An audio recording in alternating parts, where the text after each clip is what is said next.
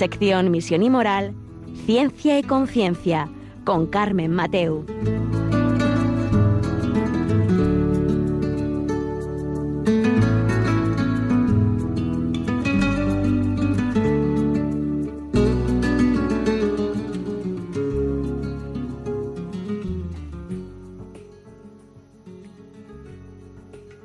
Buenas tardes, queridos oyentes. Un miércoles más, aquí estamos en Ciencia y Conciencia, un programa que hacemos desde el Observatorio de Bioética de la Universidad Católica de Valencia y un programa que hoy especialmente va a ser, valga la redundancia, un poco especial, eh, tal y como nos han pedido algunos oyentes que pues hiciéramos una valoración ética, una valoración bioética del caso de Alfie Evans que es el niño eh, que falleció tras una dura batalla legal de sus padres por mantenerlo con vida en, Inglaterra.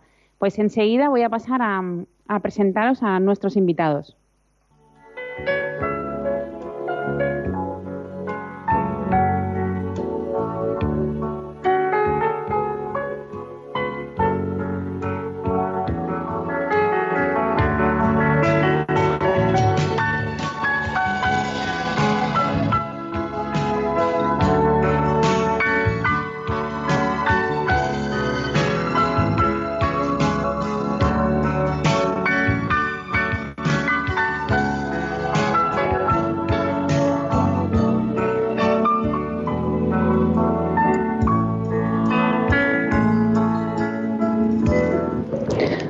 Pues como os decía, aquí estamos en Ciencia y Conciencia, que hoy vamos a hacer un programa muy especial eh, hablando sobre el pequeño que falleció tras una dura batalla legal de sus padres por mantenerlo con vida. Eh, ya hicimos el año pasado un programa también sobre el otro niño que era Charlie Gard y ahora, bueno, pues hablamos del caso Alfie Evans. Eh, por hacerles un pequeño resumen, el Tribunal Supremo del Reino Unido emitió el pasado 30 eh, o el 20 de febrero un dictamen autorizando a que los médicos responsables del cuidado de Alfie Evans, un niño que padecía una enfermedad rara que le incapacitaba para oír, ver, oler, responder al tacto, como consecuencia de una degeneración cerebral, pudieran desconectarlo del soporte que lo mantenía con vida. Alfie tenía entonces 23 meses de edad y permaneció hospitalizado desde diciembre de 2016 en estado semi-vegetativo debido a una condición neurológica degenerativa desconocida. Eh, bueno, este pequeño resumen lo pueden encontrar también en, la página web del Observatorio de Bioética de la Universidad Católica de Valencia y también pueden hacerse cargo de la situación. Para ello tenemos a tres invitados que nos pueden explicar el caso pues, eh, desde la parte médica, ética e incluso periodística, de cómo se ha cubierto la noticia. Eh, con nosotros está el doctor Javier Yuna. Buenas tardes. Buenas tardes. Él es cirujano pediátrico del Hospital Universitario de la Fe de Valencia y además es miembro del Comité de Bioética Asistencial del Hospital La Fe y miembro del Comité de Bioética de la Comunidad Valenciana. También está con nosotros el doctor Justo Aznar. Buenas tardes. Buenas tardes. Que es director del, Instituto de Ciencias de la Vida de aquí de la Universidad Católica de Valencia y miembro de la Real Academia de Valencia de Medicina y además también es el director del Observatorio de Bioética desde donde hacemos este programa. Y también tenemos con nosotros a Cristina Castillo. Buenas. Buenas tardes. Que ella es periodista y es la responsable de comunicación del Observatorio de Bioética. Pues bueno, después de este pequeño así resumen y presentación de los eh, invitados, me gustaría hacer primero la pregunta al, pues al médico, ¿no? Em, bueno, este niño al final falleció porque se le desconectó, pero tenía mm, algunas posibilidades de vivir o no. Bueno, estos, eh, estos niños en líneas generales, bueno, líneas generales y particulares, suelen ser complejísimos de, llevar adelante, complejísimos en su manera de tratarlos, suelen intervenir o solemos intervenir diversos especialistas, cada uno atiende un poco eh, los problemas que presentan y además son niños que con patología crónica, con patología grave, van a acabar produciendo complicaciones de otro tipo. Van a acabar produciendo, por ejemplo, complicaciones respiratorias, eh, a veces necesitan alimentación artificial y precisan la participación de un cirujano para pues, poner botones de gastrostomía, etcétera. Son niños muy, muy complicados. Lo que está claro, aunque por lo que hemos leído no conocemos exactamente la, enfermedad que, sufría, mm, cura no tenía, no tenía tratamiento. Eh, la realidad es que bueno, avanza la técnica y con la colaboración de todos, como comentaba, intensivistas, neumólogos, es decir, eh, médicos de diversas especialidades, conseguimos mantener con vida a estos pacientes y pacientes que hoy sacamos adelante, pues a lo mejor hace 20 años no se sacaban y evidentemente hay sitios donde siguen sin sacarse adelante, pero por desgracia cura no, no tenía cura el niño en este caso. Y lo que, lo que da la sensación es de que, de, que esto pues ha pasado a dos niños y ya está. O sea, que no, como que no se, no tenemos más noticias de más niños así. Sin embargo, sí que tiene que ser algo más normal. Sí, son enfermedades raras, pero son más habituales. ¿eh? Yo he conocido algunos, muy poquitos, pero bueno, son más habituales. Eh, poco habituales, quiero decir, muy poco habituales. Eh, no todos evolucionan de la misma manera. Y, lógicamente, mm, a veces se plantea lo que hoy conocemos como una limitación del esfuerzo terapéutico. Existe una valoración de los beneficios al niño, de las posibilidades, de la cura o no cura.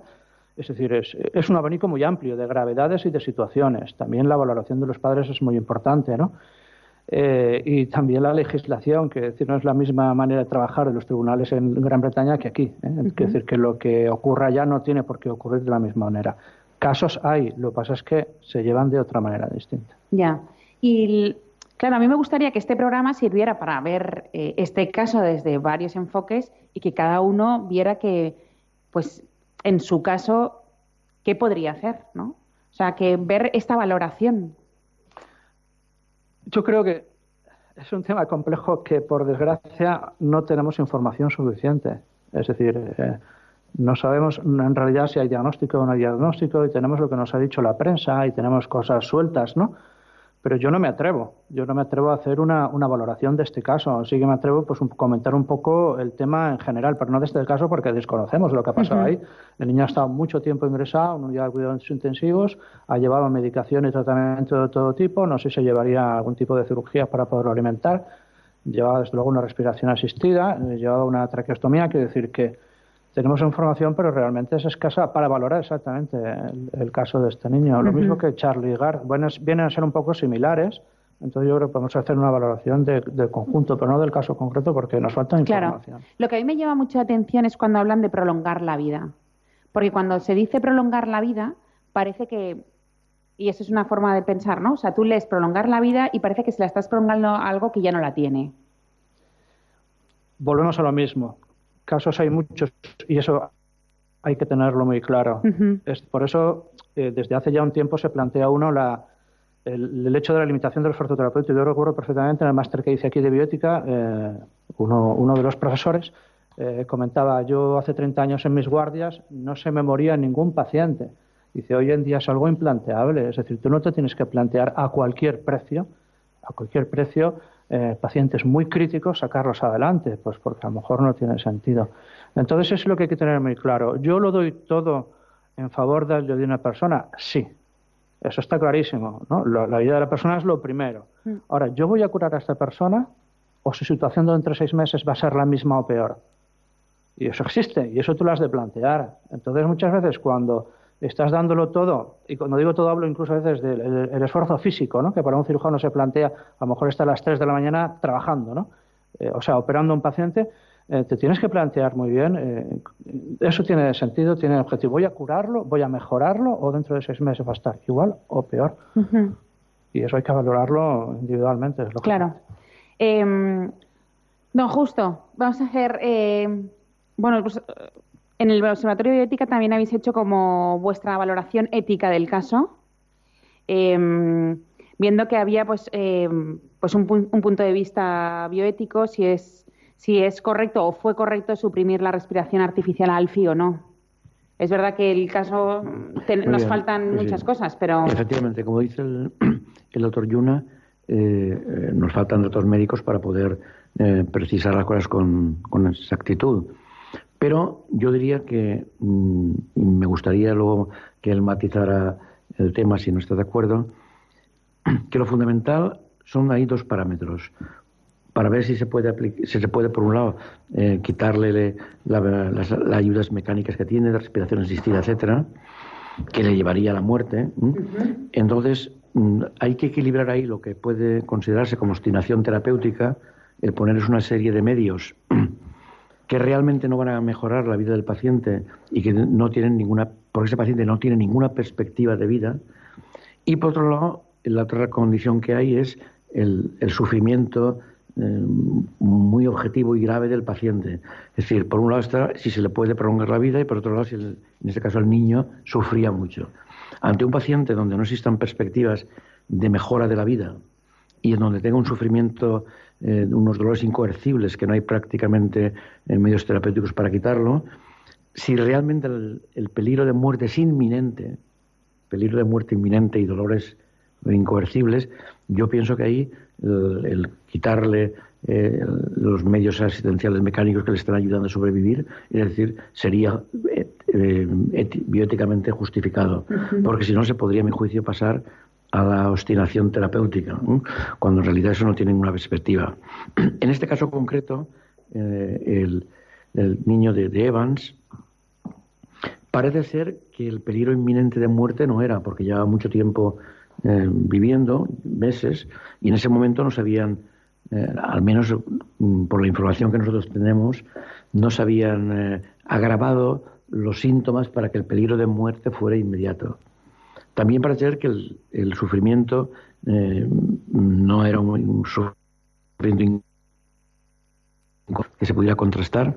Entonces, en este caso, si no el niño tenía peligro inmediato de muerte y mm, el sufrimiento no, era muy grande, parece que lo mm, éticamente correcto sería mantenerlo con la ventilación mecánica que tenía, bueno, mm, mientras se, pudiera, mientras se mantuvieran estas condiciones.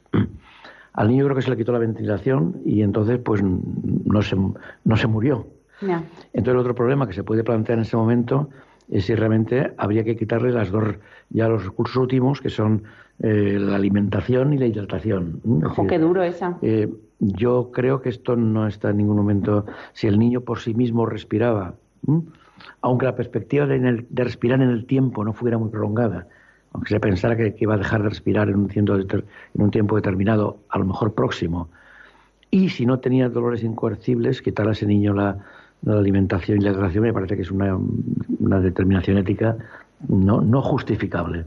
Lo que sí que me parece es lo que ha, subrayado el doctor Yuna y que con su experiencia clínica en estos casos concretos me parece que es una opinión muy valorable, es que son problemas, son casos muy difíciles y que a veces yo creo que desde la mesa de un despacho o, desde la frialdad de un programa de radio se pueden decir tomar estas decisiones, pero lo que hay que ver allí es cómo se, mm, eh, el, médico que está directamente en relación con el caso tiene que tomar unas resoluciones que a veces no son fáciles de tomar. Claro. Y yo creo que en este sentido mm, abogaría por tratar las decisiones de los médicos con prudencia, o sea, con cariño, ¿eh? porque está en una situación muy difícil, pero también sabiendo estos parámetros generales que nos permiten, yo creo, diferenciar lo que podría ser un acto eutanásico de no.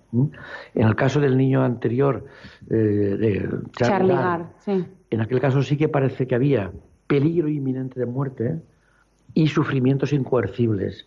Y entonces en este caso sí que parece que el, el, quitarle la respiración mecánica no era, a mi juicio, un acto eutanásico. Pero si en este caso ni hay peligro de muerte inminente, ni esos dolores existen, sí que podría considerarse la acción, si se lleva a cabo, como eutanásica. Pero insisto, todo ello visto desde con una ponderación humana y médica, que parece que en cada caso hay que juzgarla individualmente. Pero la cuestión es que eh, estos niños, por ejemplo, con estas, eh, o estos problemas que tienen degenerativos ¿no? en el cerebro, eh, ¿son incapaces de vivir fuera del hospital? Em, en principio sí, son incapaces. Lo que sí que se puede llegar a plantear y se ha planteado en algún momento, si tienes una larga evolución del, del proceso y según la participación, la implicación de los padres también en la enfermedad, en alguna ocasión se podría llegar a plantear la asistencia a domicilio. Pero una asistencia a domicilio dependiente de unas máquinas y siempre abierta la posibilidad de, la necesidad de recurrir al, hospital. De todas formas, generalmente es raro que se llegue a un tratamiento en domicilio, pero es posible. Lo que no teníamos, no sé si tenemos esos datos o si ustedes lo saben, que eh, si estos niños em, nacieron así con esta enfermedad. Sí, son enfermedades genéticas. ¿Y nunca han salido del hospital entonces? A veces sí, a veces eh, inicialmente son niños normales, de un desarrollo normal, pero se va deteriorando su, su organismo en general y muy pronto acaban ingresando, sí. Ya, ya. Y mm, bueno, y entonces podemos decir que si no había riesgo inminente, en este caso, pues eh, a lo mejor ha sido un poco precipitado el... Yo es que ahí disiento un poco, estoy de acuerdo con el doctor Aznar, y desde luego la línea roja que separa eh, de unos cuidados paliativos, de una posible eutanasia, a veces es una línea muy fina o fácilmente desplazable. Yo lo que disiento con el doctor Aznar es que eh, no había peligro de muerte. si tú necesitas de una serie de máquinas para vivir, tu cuerpo no tiene una vida autónoma. ¿eh? Entonces tú dependes de esas máquinas. ¿Peligro, ¿Peligro de muerte?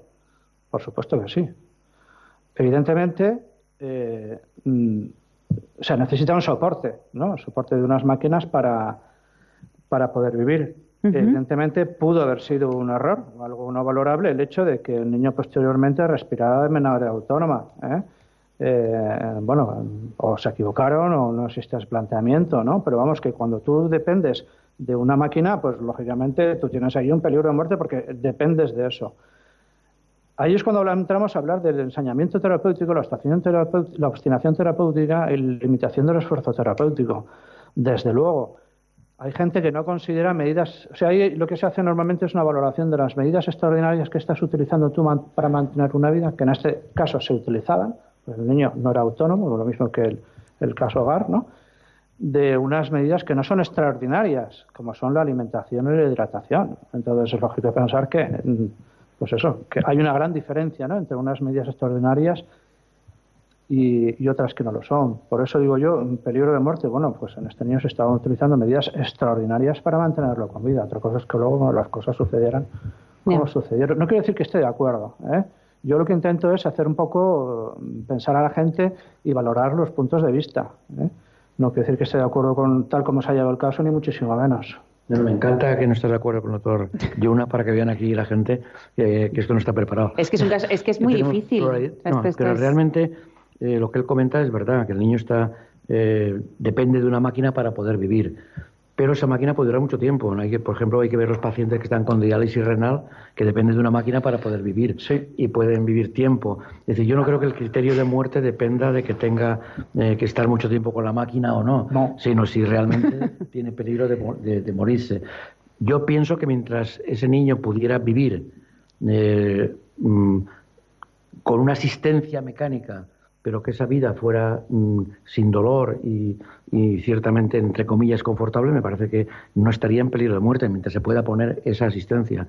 O sea que realmente es un criterio este que habría que, yo creo que matizarlo, que vive gente con, marcadores de paso, marcapasos, con riñones artificiales, máquinas que nos ayudan a vivir y si las quitaran no viviríamos, ¿no? O sea, a lo mejor es un criterio que hay que, que, hay que, que valorarlo. A mí lo que me parece que es fundamental en este tema me parece, es considerar la dignidad de la vida. Es decir, esa vida en esas circunstancias que esos niños tienen en este caso, es una vida mm, que merece la pena ser vivida, aun con todas las circunstancias que hay alrededor de él, médicas, sociales, familiares, etcétera. Y yo creo que ahí está el, punto fundamental, que hay gente que mm, trata de rebajar o, de, o, de, hacer depender el criterio de poder terminar con una vida diciendo si es digna o no es digna. O no es digna.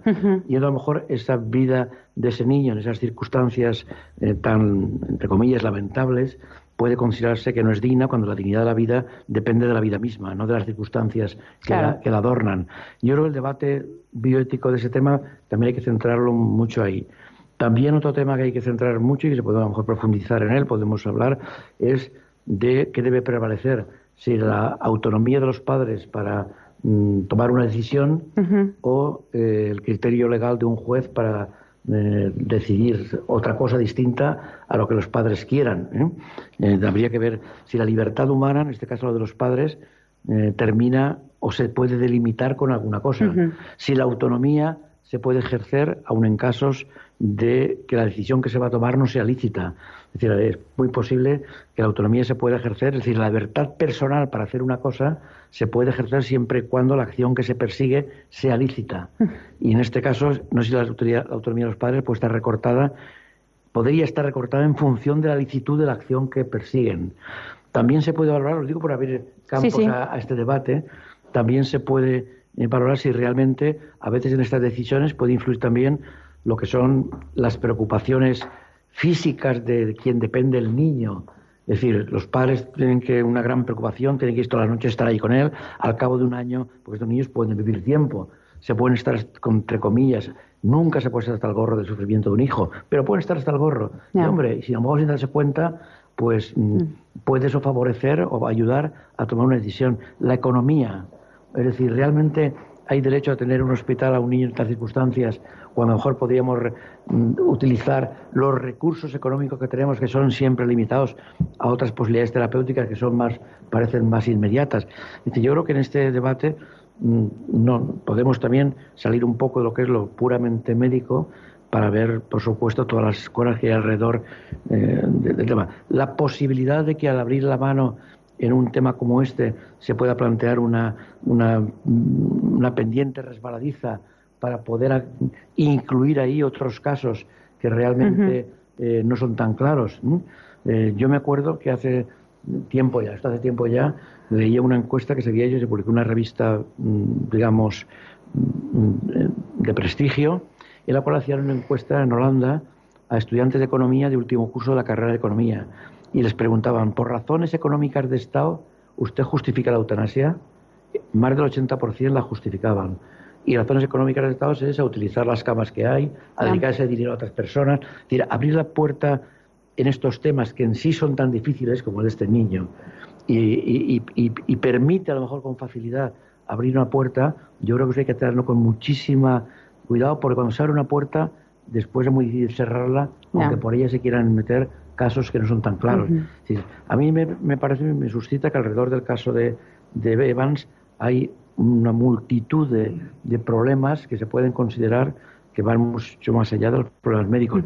Y no digo nada con respecto, y a lo mejor de eso ya Cristina nos comentará algo, a la, a la utilización, mm, digamos, no siempre correcta de los medios de comunicación para crear una opinión social favorable o no hacia un tema que tiene un trasfondo ético. Es decir, se puede manejar la opinión de la sociedad manipulando los medios de comunicación, manipulando la terminología que se utiliza para hacer a la sociedad que sea permeable si, la, sociedad se manifiesta ahí en la puerta del hospital, manifestaciones de señores con pancartas a favor o en contra del caso, eso puede ayudar a tomar una decisión a un juez. Y eso se puede manipular desde los medios de comunicación. Claro. O sea, yo creo que este un tema como el de Evan se abre a tantas perspectivas y a lo mejor abordarlas en un solo programa no es fácil. No es fácil. Pero a lo mejor eh, con la sabiduría de nuestra conductora del programa seguro que podemos no, pues como veis es, es muy controvertido y, y, hay muchas formas de pensar. Y pero bueno, vamos a ir tratando todo el programa y vamos a ir, viendo em, este caso y haciendo una buena valoración del caso. Eh, escuchamos un poco de música y enseguida estamos con vosotros.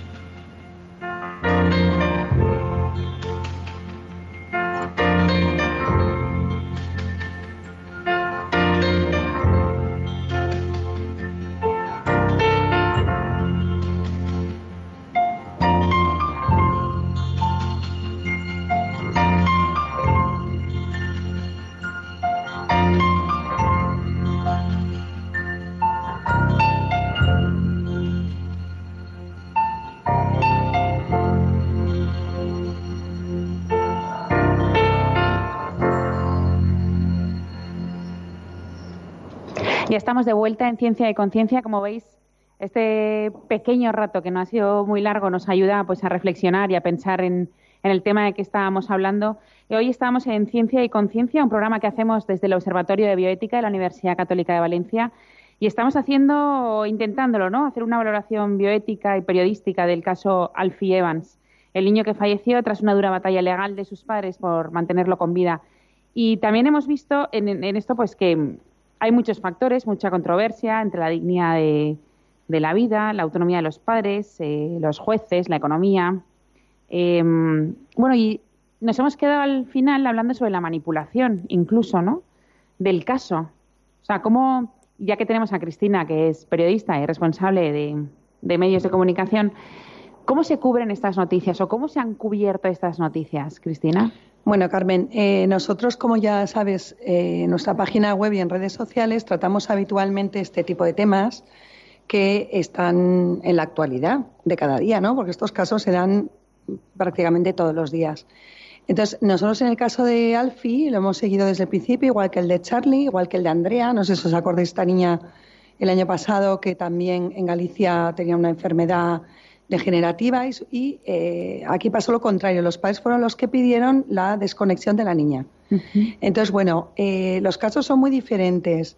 Estos son temas que interesan muchísimo a la opinión pública, se siguen, se siguen de una manera, como ha dicho el doctor Justaznar, eh, puede llegar a influir en la toma de decisiones de un comité de bioética y incluso estas familias suelen crear sus propios grupos de opinión, ¿no? Por ejemplo, en redes sociales crean comunidades, la gente puede escribir, puede opinar. Entonces, hoy más que nunca, el poder de la, de la opinión pública es eh, desmedido tanto para bien como para mal. Porque en este caso, por ejemplo, pues eh, la familia se sintió muy apoyada desde el principio, todo lo que decía se publicaba desde el primer minuto en toda la prensa internacional y eh, si se hubiera podido hacer algo, pues yo creo que la prensa podía haber ayudado mucho para bien, ¿no? Eh, no sé si es bueno o es malo esta exposición mediática, porque ya llega un momento que expones a tu hijo. Esto es otro tema que habría que debatir, ¿no? Hasta qué punto está, eh, por así decirlo, si es éticamente correcto exponer la vida de tu hijo a cada minuto en la prensa, ¿no? Con fotos en los minutos en los que está muriendo. Eh, la madre despidiéndose de su hijo, no sé, yo creo que estos son temas también para, para ver si se nos está yendo un poco el tema de las manos. Eh, en el caso de Andrea, por ejemplo, que nosotros lo seguimos muy, muy de cerca. La española. La española, la niña gallega, que todo el mundo recordará, fue muy duro porque al final, efectivamente, el hospital de Galicia se opuso a la muerte, bueno, a la desconexión de, esta niña. Pero eso es una eutanasia real. Eh, a ver, los médicos lo dirán porque entienden más que yo de esto, pero en principio yo opino que sí.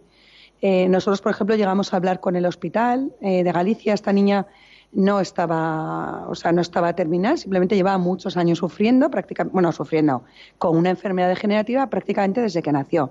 Pero según el hospital estaba controlada, sin sufrir, con una con, no tenía respiración asistida, simplemente la, la mantenían en el hospital pues con unos cuidados y eh, en el hospital yo hablé con, una persona allí y efectivamente me dijo que esta niña no estaba para, para practicarle una sedación, que es lo que los padres pedían.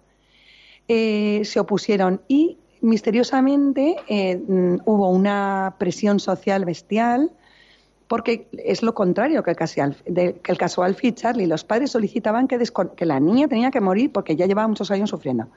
Me llegaron a reconocer que los padres estaban agotados. Luego yo llego a entender que ahí hubo un poco de todo. Un poco de todo y quizá un problema de que, de que no se les orientó en unos buenos cuidados paliativos, por ejemplo, no lo sé.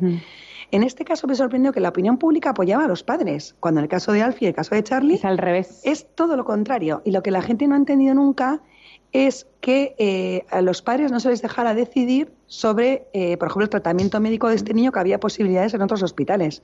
Charlie había un tratamiento experimental en Estados Unidos, el cual se experimentó con un niño que se llama Arturito y, fue satisfactorio. Este niño se iba recuperando poco a poco, o sea que es un proceso muy lento.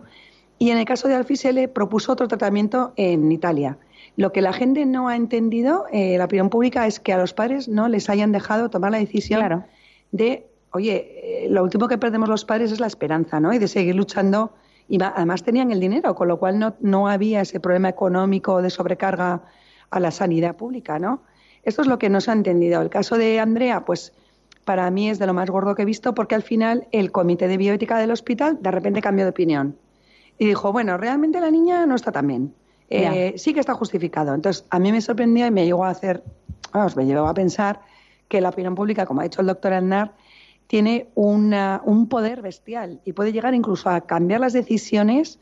Eh, a lo mejor el doctor Yuna me dice que no, que estos son decisiones que los comités de bioética tienen claras, pero mm, ¿no te hace pensar, Carmen, que una, un cambio de decisión tan bestial en pocos días, porque fueron pocos días, eh, no puede llegar a influir, quizá. Y luego no perdamos de vista, Carmen, que esta gente que opina eh, en las redes sociales no son médicos, no, es personal sanitario.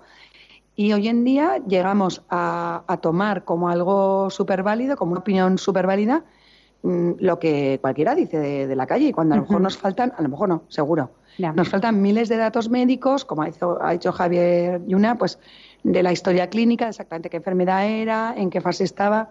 Ya. Eso es lo que yo creo que, es mucho lo que, lo que se puede hacer desde la opinión pública, tanto para bien como para mal. Pero también eh, es verdad que los comités de bioética eh, están formados por los médicos de, de ese hospital, ¿no? Exactamente. Por ejemplo, aquí en el Hospital La Fe. Sí, bueno, cada comunidad tiene su normativa, pero normalmente son médicos, enfermeras, farmacéuticos, es decir, personal heterogéneo desde el punto de vista profesional del departamento y generalmente suele incluir a una persona también ajena a las profesiones sanitarias. y, es, y que y entre todos se emite una valoración y eso es lo que se sigue en realidad. Vamos a ver, el, comité lo que hace es discutir el caso. ¿eh? Eh, valorarlo. Lógicamente hay siempre puntos de vista distintos, ¿no? De, maneras de pensar, ¿no? Y, pero el comité siempre lo que hace es un, emite un dictamen o una conclusión que en manera alguna es concluyente, es, simplemente es una consulta. Entonces el comité emite su opinión, pero para nada están obligados ni los médicos ni, ni, las autoridades sanitarias a cumplir con lo que diga el comité de bioética. Para nada. Sí que es verdad que en este, bueno, en este caso... Eh, de los comités realmente no son vinculantes, son solamente de, de, consejo. De consejo. No me salía la palabra. vinculante, efectivamente. Muy bien. Pero mm, es verdad que en estos casos que, hemos visto em, te hacen posicionarte o te hacen ver el tema de el valor de la vida, ¿no? Em, el tema de lo que ha dicho el doctor Justo Aznar, el tema de la dignidad de la vida, o sea que que simplemente la vida misma tiene una dignidad y, mm, o son las circunstancias. ¿A qué le estamos dando más importancia? Si a la, vida misma o a las circunstancias que rodean a esa vida. Entonces aquí, en, en el caso este de Alfie Evans, em, del doctor Justo Aznar, bueno, por lo que he entendido, ¿no? En este caso de Alfie Evans, al final em, se le da más importancia a lo mejor a las circunstancias de la vida, no tanto a la dignidad misma que tiene esa vida.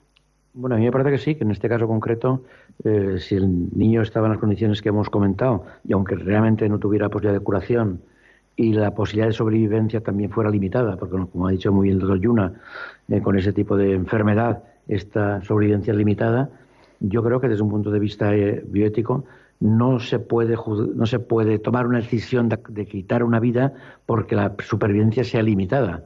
Hay que eh, ayudar para que esa sobrevivencia que pueda tener la pueda vivir.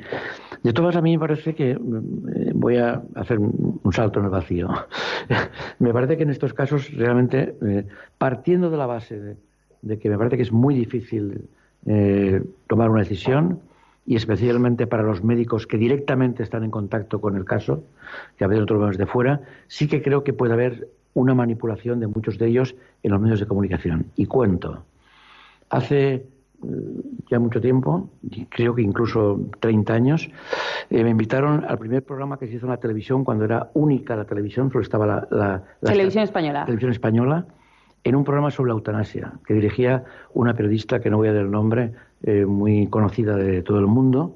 Ya nos imaginamos. Y ahí en esa televisión, eh, en ese programa, pues invitaron a unos padres de una niña de Bilbao, que querían que sus padres que le hicieran la eutanasia porque estaban en estas condiciones parecidas a lo que estos niños que estamos comentando. En aquel programa había una persona, una abogada que iba a favor de la eutanasia, yo iba en contra. Y bueno, discutimos todas las cosas, no voy a contar más historias de, aquel que fue muy peculiar, pero lo que sí quiero contar es que en aquel programa, al final, pues parece que se decidió que lo correcto, eh, bueno, pues yo creo que influido en gran manera por la opinión de la periodista que lo dirigía, eh, lo correcto hacer la eutanasia.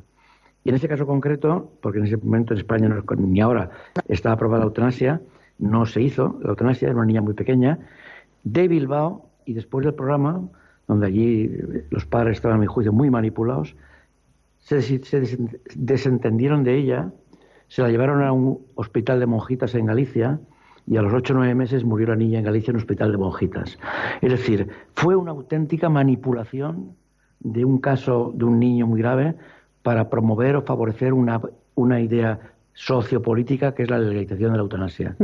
Y a mí lo que creo que hay que tomar eh, con mucha precaución Aquel caso fue grande. Se murió a los seis meses en un hospital de monjitas de Galicia. Sola. Sola. Sin sus padres, ni los médicos, por supuesto, que, la estaban cuidando. Y yo creo que en este caso, asumiendo la dificultad que tienen, que la tienen objetivamente, asumiendo lo difícil que es tomar una decisión cuando ves que ese niño, si se les mm, salva en ese momento, le pueden quedar secuelas muy graves. ¿Es justo o no es justo salvar a un niño que sabes que le van a quedar secuelas muy graves? Asumiendo que es muy difícil tomar una decisión ética en ese momento, especialmente por los médicos que llevan directamente el caso, pienso que desde un punto de vista social lo debemos de considerar con mucha precaución porque en gran parte de las veces esos casos están utilizados para tomar una decisión, eh, entre comillas, política, que en ese momento interesa a grupos concretos que lo quieren defender. Pues Sí, dime. Yo por terminar, eh, quiero comentar al hilo de lo que acaba de decir el doctor Justaznar, que yo noto, por ejemplo, que cuando está a punto de aprobarse una ley, o se quiere promover una ley como es la de ahora de la eutanasia, sabéis que hay varias propuestas, no paran de salir casos de gente que está fatal, que lo está pasando fatal, que necesita ya descansar, que entonces está todo muy muy mediatizado, muy es una forma de manipular. Estoy convencida, efectivamente, de esa manipulación y que no es casualidad. De repente empiezan a salir, no os habéis dado cuenta, como mm. setas casos de gente que está fatal, fatal y que necesita ya una ley de... Lo mismo os digo con el aborto o con... etcétera, etcétera. Bueno, gracias por, por esa opinión. Eh, enseguida escuchamos un poco de música y enseguida estamos con vosotros.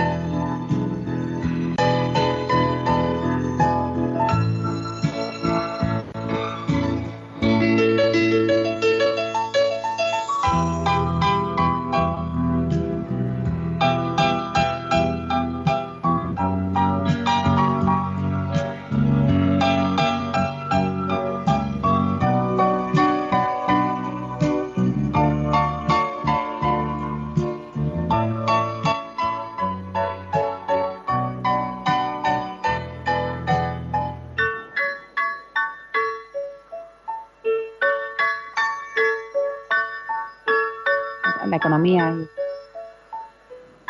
Pues ya estamos de vuelta en Ciencia y Conciencia, un programa que estamos hoy eh, haciendo desde el Observatorio Bioética de la Universidad Católica de Valencia y haciendo una valoración bioética e incluso periodística del caso de Alfie Evans, eh, el niño que falleció tras una batalla o una dura batalla legal de sus padres por mantenerlo con vida, que tenía una enfermedad degenerativa. Eh, bueno, pues hemos tratado bueno, varios temas, es un tema muy controvertido y, además, bueno, y vamos a dejar que voy a decir el teléfono por si los oyentes nos quieren llamar y podemos responder a sus cuestiones. El teléfono es 91 005 94 19. 91 005 9419. Y ahí les podemos responder nuestros invitados. Di justo. No, no, por dar un poquito de, de marcha al asunto.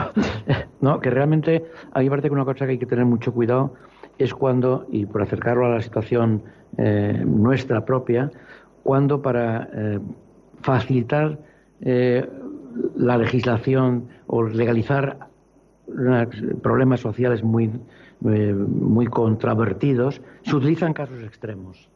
Y en ese, yo creo que hay que tener mucho cuidado cuando, por ejemplo, en este caso de, de Eva, lo que decía Cristina de Andrea, que realmente mm, para legislar hay que estar sereno y hay que utilizar, a mí me parece, un país de un debate eh, tranquilo y sosegado.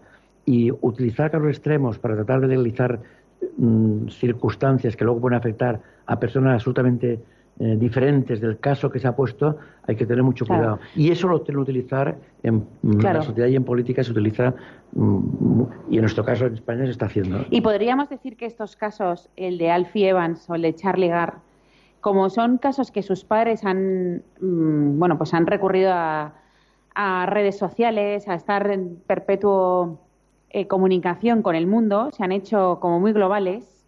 Todo el mundo sabíamos lo que estaba pasando en Londres. Eh, puede ser que a altas instancias esto se haya eh, aprovechado para hablar más de eutanasia, más de economía, pues que necesitamos otra, o sea, o dedicar eh, la, economía de los países a otra cosa y no pues a gente que no se puede curar. No puede ser que, nos hayan intentado. Yo estoy convencida, Carmen, de que esto no es por no es una casualidad, de que un medio de comunicación de tanta cancha esto. Claro. Es que todos los días salían noticias de, de Charlie, no, no todos los días, cada cinco minutos, o de Andrea o de, o de Alfie, entonces está todo muy, muy programado. Estoy convencida. Eh, Teresa. Mm, hola. Hola. Eh, mire, yo quería hablar porque está muy interesante el programa y bueno, quería dar mi experiencia ¿eh? porque me veo totalmente identificada con este niño que ha fallecido, ¿no?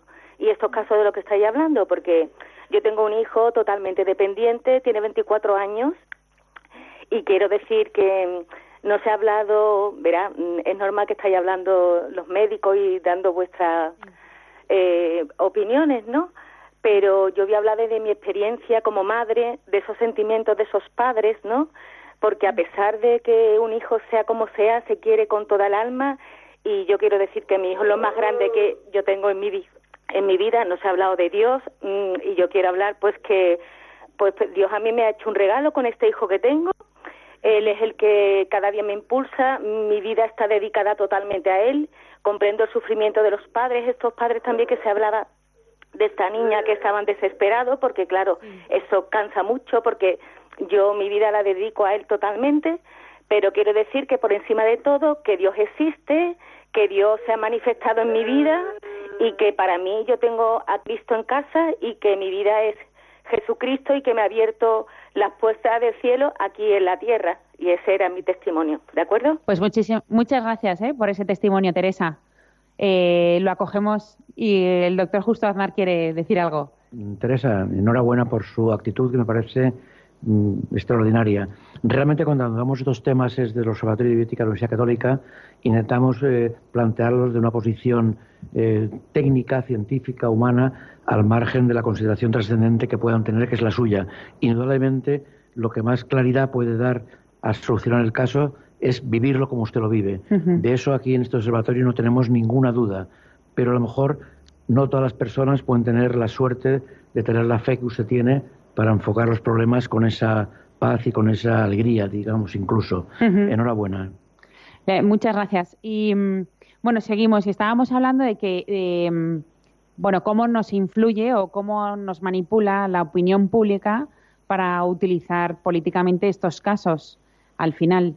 Eh, además, también hay uno de los temas que ha sacado el doctor Aznar y era el tema de la economía. Me llama mucho la atención. ¿Se tiene mucho eso en cuenta, doctor Yuna? No, no.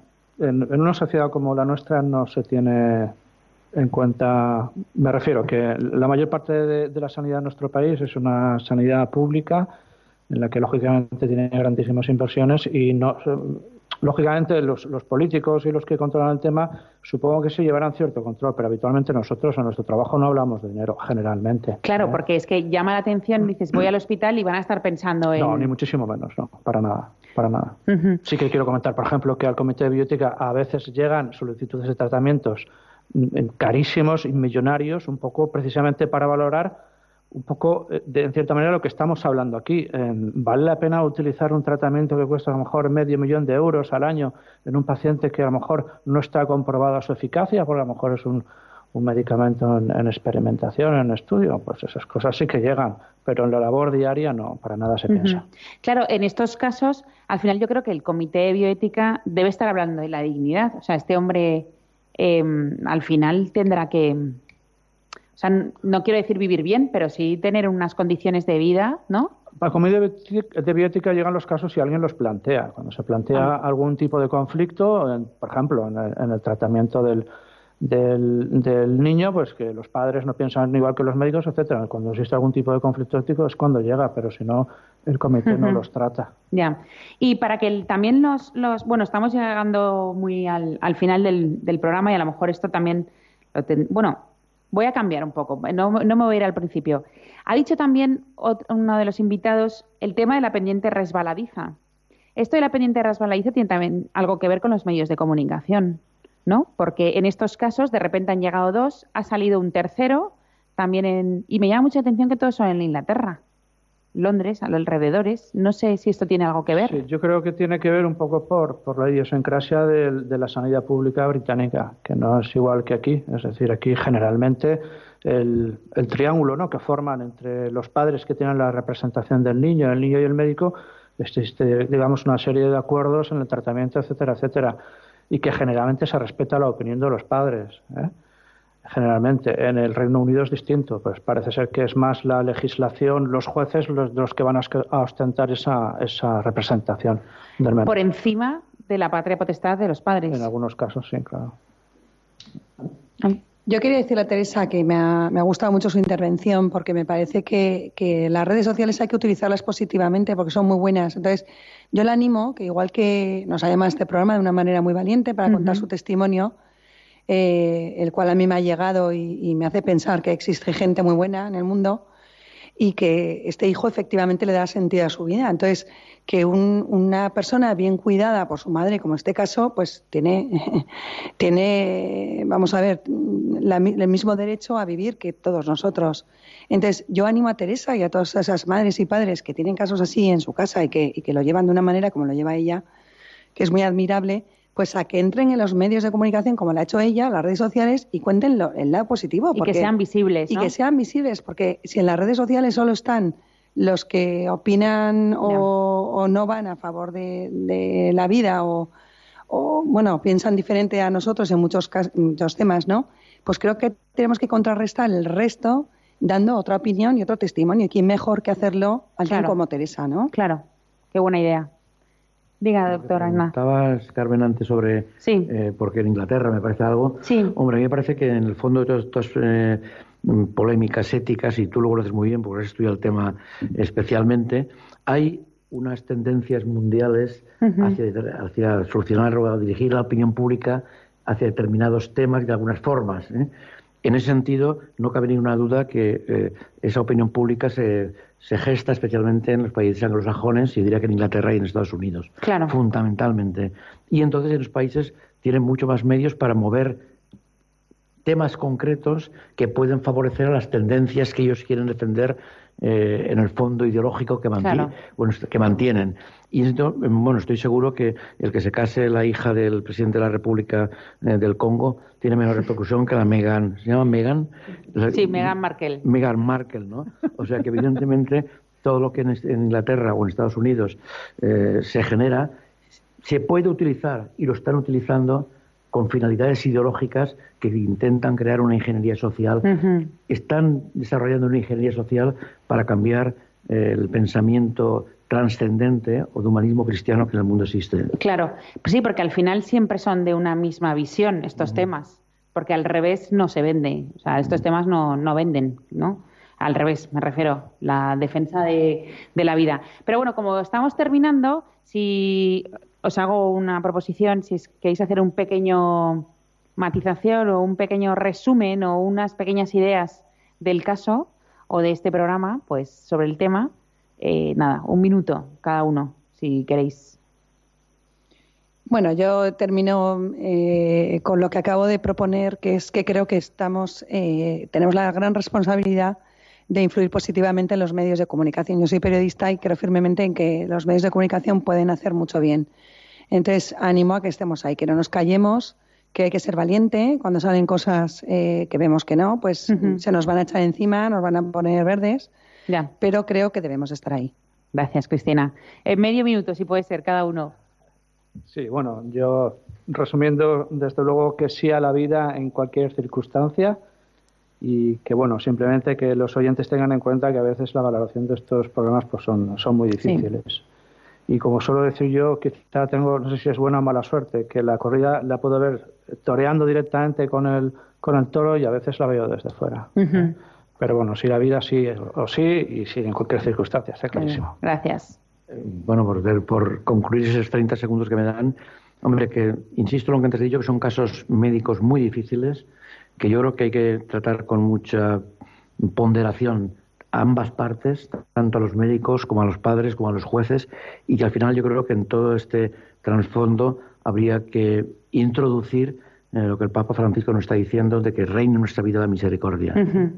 Pues nada, queridos oyentes, eh, tenemos que dejar el programa y, como decíamos al principio, es un caso, este caso, el de Alfie Evans o el de Charlie Garr o los que van saliendo, que mm, podríamos dedicarle más de un programa porque tiene muchas vertientes y mucha, controversia eh, es verdad que es un caso muy complicado, pero eh, siempre desde la perspectiva de la dignidad de la vida y, que siempre, pues al final, nuestra comunidad médica y, todos, pues hacemos, o eh, supongo que intentan hacer lo mejor para, salvar esas vidas. Y bueno, pues estaremos con vosotros dentro de, de 15 días aquí en Ciencia y Conciencia. Thank you.